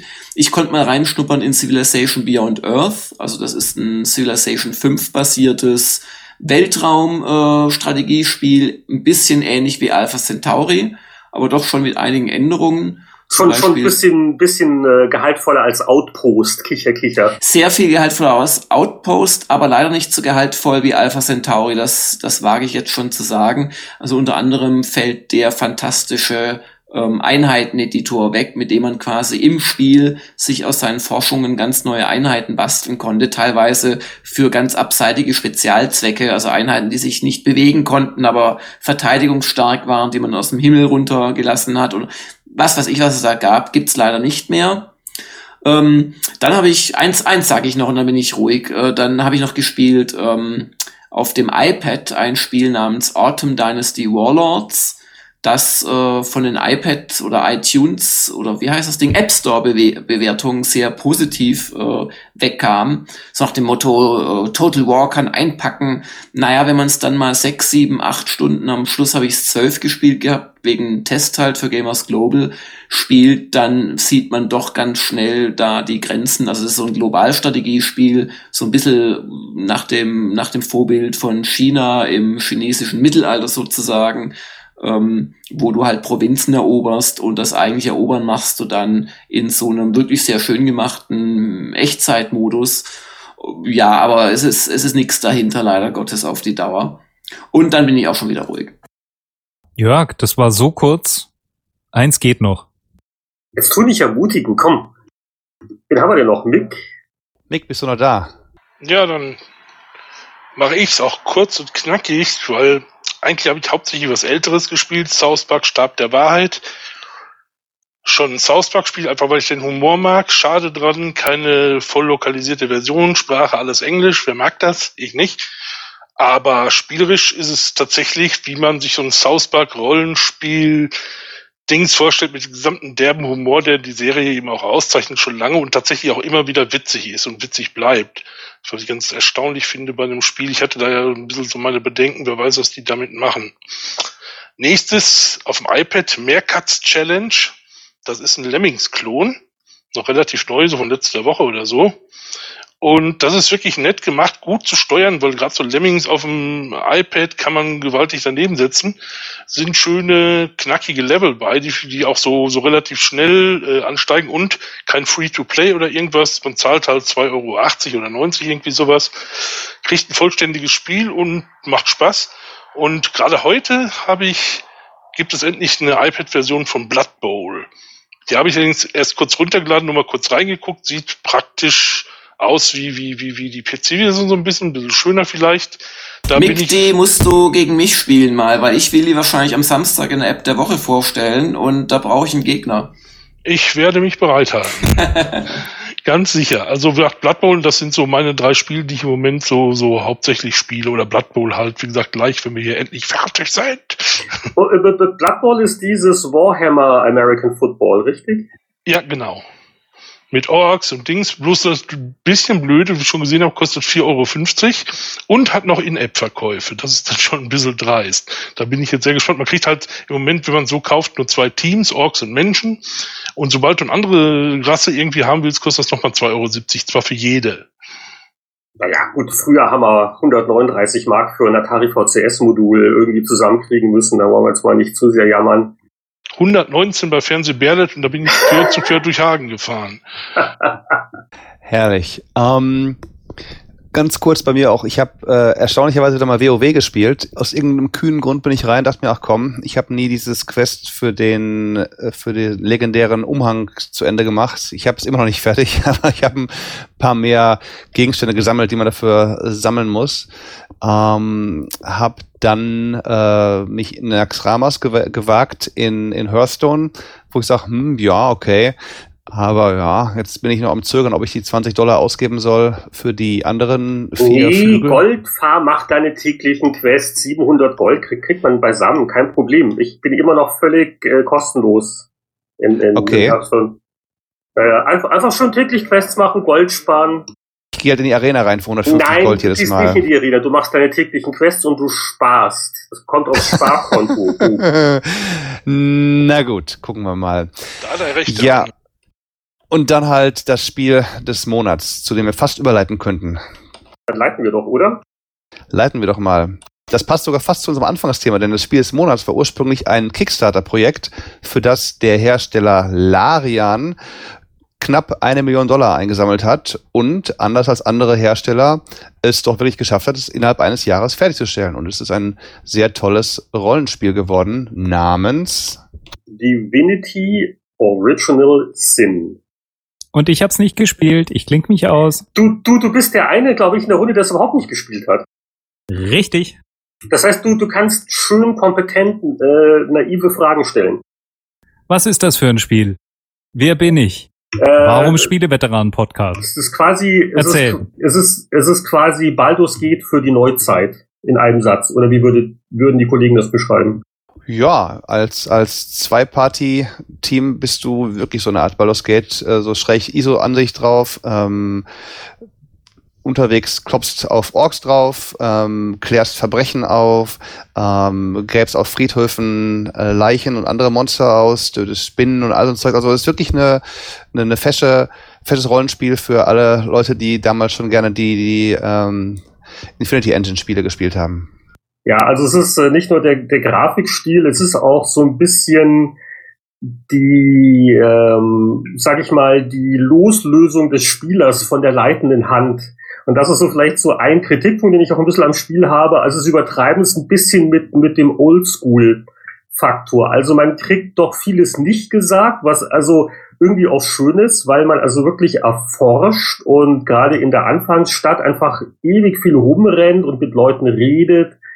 Ähm, dann kann es teilweise allerdings auch ein bisschen mal schwer sein, überhaupt dann auch mal äh, wieder einen Kampf zu finden, wo man nicht gerade fertig gemacht wird, weil du halt auch jetzt nicht konkret die Hinweise kriegst, okay, für deinen Levelbereich gehst du am besten dahin, ne? sondern da gibt's Quests und da gibt's Hinweise, aber man muss schon wirklich sehr viel selbst erkunden, sich auch mal eine blutige Nase holen. Das gehört irgendwie dazu ist aber unterm Strich doch ähm, erstaunlich motivierend und befriedigend. Und das sage ich jetzt als jemand, der wirklich nochmal von vorne angefangen hat. äh, auch weil er dann äh, mit, mit Skillpunkt Vergaben nicht ganz glücklich war und äh, es, es hat schon einen gewissen Charme, wenn man die Geduld aufbringt. Also ich fand's muss ich fast widersprechen, dem großen Heinrich Lehnhardt da an dieser Stelle. Ähm, Klar, du wirst jetzt nicht mit, mit Fragezeichen über dem Kopf von Questgebern begrüßt, wie jetzt bei anderen modernen Spielen, Hüstel, Hüstel. Ähm, ich habe mich fast persönlich mehr gefuchst manchmal ein bisschen über die Bedienung. Also ich sage, ich, warum kann ich nicht beide meine, meine beiden Helden, wenn ich unterwegs losgelöst voneinander gesteuert habe, mit einem Quadrat aufziehen per Maus wieder zusammenfügen oder so. Dann muss ich die beiden Symbole oben zusammenkoppeln. Also so, solche Kleinigkeiten halt. Also, ähm, dass, dass ich rumlaufen muss und ich habe halt Quests, die Fülle, die mir sagen, geh mal dahin, guck da jetzt mal an hier oder forsch da mal nach. Gut, und wenn dann halt eben die Monster ein bisschen zu schwer sind, sag ich mir, gut, dann, dann muss ich vielleicht erstmal noch mal gegen andere antreten. Also das fand ich nicht so schlimm. Ja, also es ist das User Interface, da gibt es so einige Details, die kann man sicher noch verbessern, auch teilweise äh, einen Gegner zuverlässig im Kampf anklicken. Das kann manchmal je nach Winkel ein bisschen schwieriger sein, als es sein müsste. Ähm, auf der anderen Seite, was mir also äh, gut gefällt, ist, äh, ich kann jederzeit speichern, also sogar mitten im Kampf kann ich einen Quicksave machen, was aber auch nötig ist, weil die äh, Rundenkämpfe mitunter dauern. Und das ist auch noch ein Aspekt von dem Spiel. Also es ist sehr zeitaufwendig. Also so ein Kampf mit vielen Gegnern und dann allein das Aufsammeln der Beute und Identifizieren magischer Ausrüstungsgegenstände, die, die Zeit vergeht. Also es ist schön, wenn man halt ein gehaltvolles Spiel mal wieder haben will. Äh, aber es ist definitiv äh, nichts für die Leute, die also schon Angst kriegen, wenn sie äh, daran denken müssen, wie sie die Freizeit dafür überhaupt zusammenkriegen wollen. Ich, ich finde das Spiel eigentlich klasse, aber zu zeitaufwendig. Ich finde es zu. Der Humor liegt mir nicht. Ich mag keinen Meta-Humor. Ich mag Humor in einem Spiel, wenn er in der Spielwelt quasi funktioniert. Aber wenn es dauernd so ein, so ein Augenzwinkern des schlauen äh, Storyschreibers an den hoffentlich schlauen Spieler ist und das kommt halt da dauernd vor, dann geht's mir echt auf die Nerven. Das, das verleidet mir ein bisschen der Spaß und das ist lustigerweise mein Hauptkritikpunkt neben der etwas zu bunten Grafik an Divinity. Ansonsten echt eine reife Leistung. Also ich weiß nicht, bei mir finde ich, das Flair kommt nicht richtig rüber. So ist es mir allerdings auch schon mit den ganzen anderen Divinities immer gegangen. Das ist irgendwie so eine, zwar Fantasy-Welt, aber die ist einfach immer zu künstlich. Ich kann das gar nicht so ganz genau sagen, von den Farben, von allem her. Und was ich überhaupt nicht mag, ist halt dieses permanente Ausbremsen. Ich will vorwärts. Wenn ich jetzt Rundenkämpfe habe, will ich da nicht eine halbe Stunde drin sitzen. Das, das nimmt einen wirklich so zwei, drei Mal sagt man, oh ja, klasse, mal gucken, was ich alles machen kann. Aber irgendwann will ich dann auch mal vorwärts kommen und nicht immer wieder ausgebremst werden. Ja, du hast dann schon dieses Zusammenzucken, wenn du wieder so einen eher unwichtigen Kampf auch hast, wo du aber einfach trotzdem aufpassen musst, weil es ist ja kein einfaches Spiel, ähm, dass du nicht sinnlos irgendwie Schaden bekommst, zum Beispiel. Also äh, Story und Atmosphäre finde ich auch äh, sehr durchwachsen. Also deswegen spielt man es nicht. Die Spielmechaniken sind schon sehr reizvoll. Also gerade jetzt das Kampfsystem wurde angesprochen. Äh, die machen ja schon sehr viel so mit den verschiedenen Elementen oder auch die Interaktion mit der Umgebung. Also Sachen, die auf dem Spielfeld rumstehen. Ich kann äh, ich kann ein Ölfass teleportieren, so dass es auf eine Gruppe Gegner fällt, die dann nicht nur durch das Öl verlangsamt werden. Ich kann dann auch noch einen Feuerzauber oder einen Brandpfeil in die Öllache schießen und dadurch fangen die Gegner alle Feuer. Und da gibt's so einige so, so Elementarsachen, die sehr cool ist, sehr cool sind, aber wie gesagt, dadurch wird's nicht unbedingt leichter. Und äh, so, so einige wirkliche wichtige Sachen, äh, die können einen schon am Anfang ein bisschen äh, frustrieren. Also zum Beispiel die Stadt nicht verlassen, ohne vorher die beiden anderen NPCs gefunden und aufgesammelt zu haben, also Viererparty. Äh, und äh, eine ganz wichtige Lektion, die ich gelernt habe, ist, äh, du willst wirklich mehrere Charaktere haben, die anderes Zeug beschwören können, weil also diese beschworenen Spinnen und Elementare sind halt prima, weil die Gegner da nicht allzu intelligent sind, sondern vor allen Dingen auf das schießen, was ihnen am nächsten steht und damit können also viele lästige Pfeile und andere Sachen von diesen beschworenen Kreaturen aufgefangen werden. Also wie gesagt, mit der Komplexität kommt natürlich äh, gewisser Zeitaufwand und ein bisschen Frustgefahr dazu. Aber wie gesagt, ich bin jetzt nicht der geduldigste Spieler. So unterm Strich fand ich ähm, es eigentlich lohnend. Man kapiert es auch, wenn man wie ich noch nie zuvor ein Divinity-Spiel gespielt hat, weil ich muss ganz, ganz offen gestehen, ich, mich hat der Name immer abgeturnt. Also ich habe mir Divine Divinity, also das, das, klingt so nach, weiß ich nicht was, ähm, ein Russenprodukt oder sowas, aber ähm, Vergebung, das hier ist wirklich äh, auch jetzt Divinity Original Sin ist nicht so unbedingt der Original Title, ähm, macht aber Spaß. Also äh, lange Kämpfe, ja. Da muss ich das Kampfsystem loben, dass man sich, es gibt Aktionspunkte, die man pro Runde hat und von diesen Aktionspunkten kann man welche aufsparen. Man kann sagen, okay, ich mache jetzt was oder ich gehe nur zwei Schritte zurück und spare mir halt vier Punkte auf. Dafür kann ich nächsten Mal beim Gegner zweimal ins Gesicht zaubern, um einen schweren Gegner wegzukriegen oder so. Also das finde ich eine ganz clevere Sache eigentlich, die, die sich so entfaltet mit, mit weiterer Spieldauer. So, Anatol, jetzt nach diesem Schwall an Meinungen, was ist jetzt dein Eindruck oder welche Frage drängt sich jetzt auf? Ich weiß nicht. Ich bin momentan so ein bisschen knapp in der Zeit und ähm, wenn ich mir denke, dass ich immer noch Baldur's Gate auf dem iPad äh, habe, weiß ich nicht, ob ich jetzt noch ein zweites, drittes oder viertes Spiel brauche, von dem ich weiß, dass es mich ungefähr 748 Einzelschritte ähm, pro Tag ähm, benötigen würde. Äh, ganz ehrlich, ich glaube, dieses Spiel des Monats skippe ich mal. Nächsten Monat bin ich dann wieder dabei.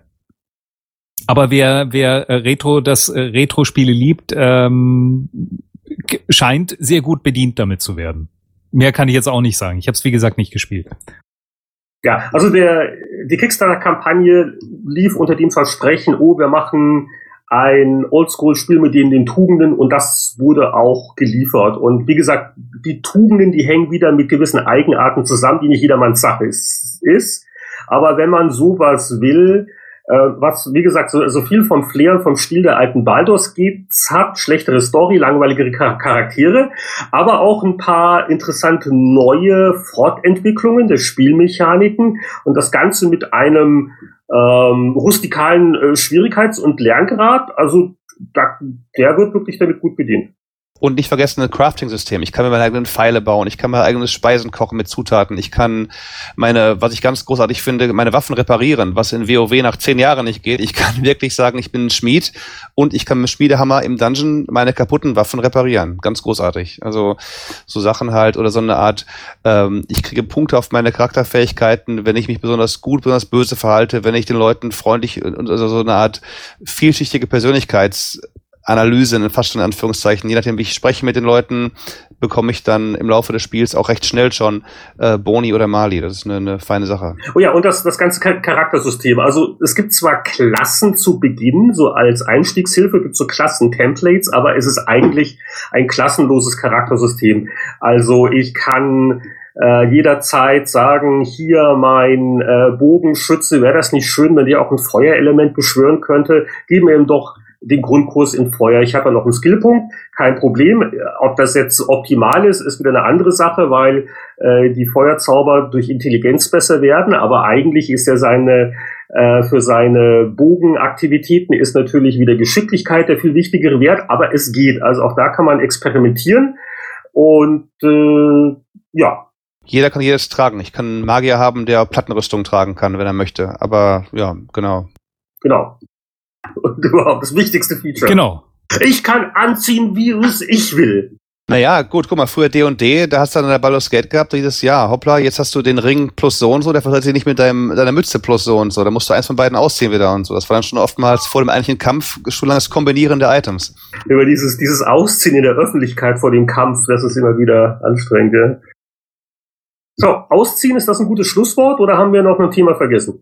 Ausziehen in der Öffentlichkeit? Ich weiß nicht so recht.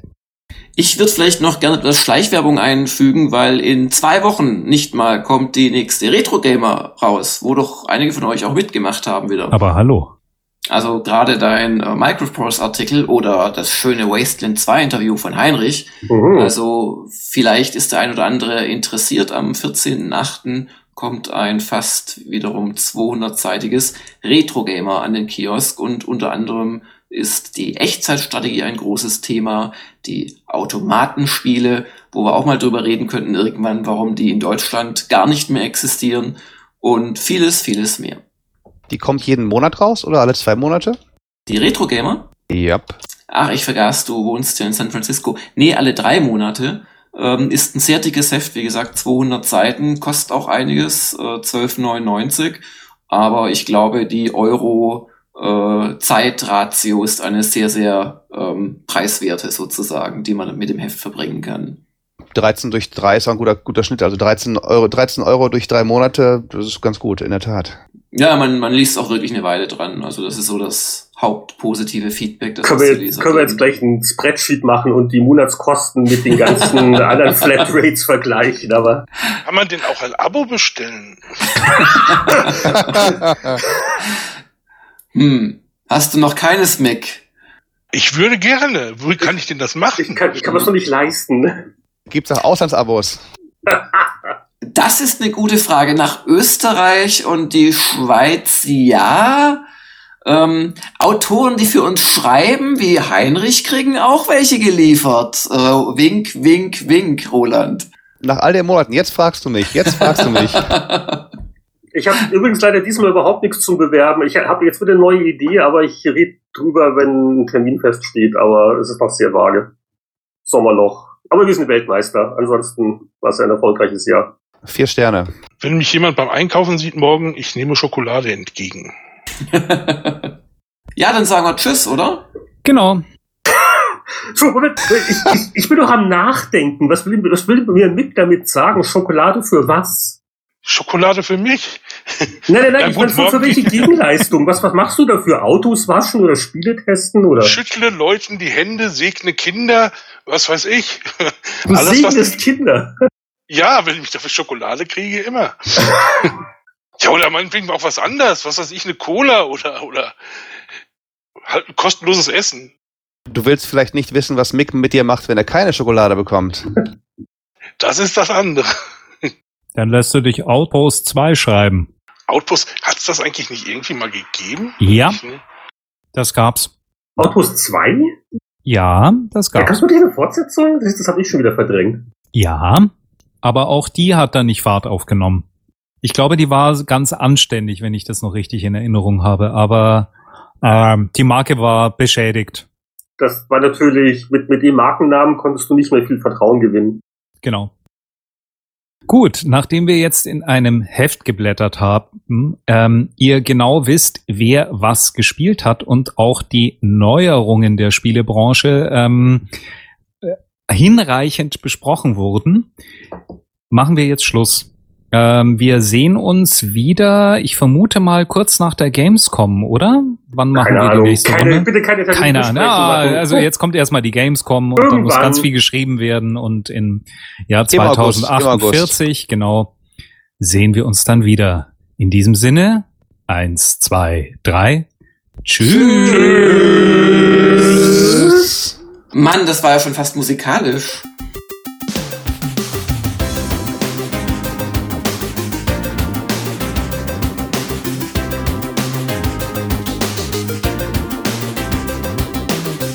Für diesen Spieleveteranen-Podcast ist nun erstmal Game Over.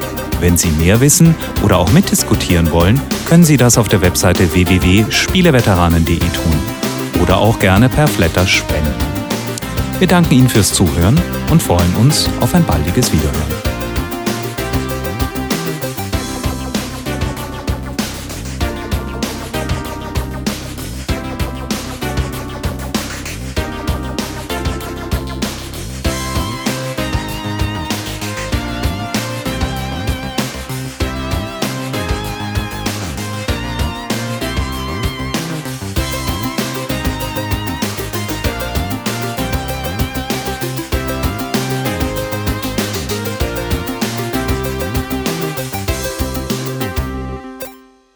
Sie schon in einer Woche wieder ein, wenn Sie Anatol Locker sagen hören wollen.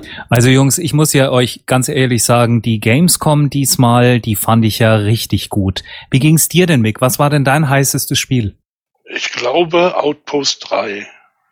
Und damit endet diese exklusive Preview auf die nächste Folge der Spieleveteranen, die Sie mit dem Early Access von Spieleveteranen.de schon jetzt hören können für nur 99,99 Euro.